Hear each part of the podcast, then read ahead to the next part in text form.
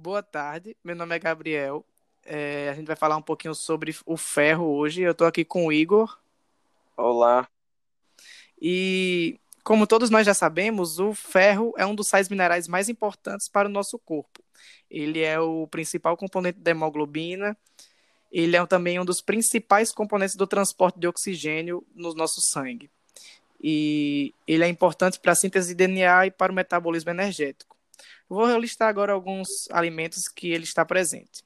Bom, ele pode estar presente no fígado, no rim, no coração de galinha, na gema de ovo, nos vegetais verdes, etc.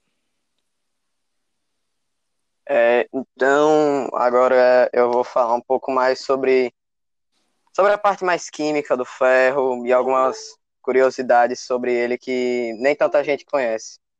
É, o ferro nem todo mundo sabe disso, mas além dessas funções que Gabriel citou, ele também serve como síntese de DNA. Então ele ajuda na sintetização do DNA, na formação do DNA.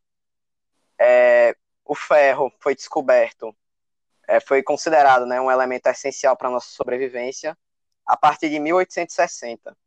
Então, desde é, de 1960 até os dias de hoje, ele é considerado um elemento essencial para nossa sobrevivência porque como ele participa da respiração, é, faz parte da hemoglobina, faz tantas funções importantes assim no nosso corpo, ele passou a ser considerado um elemento essencial.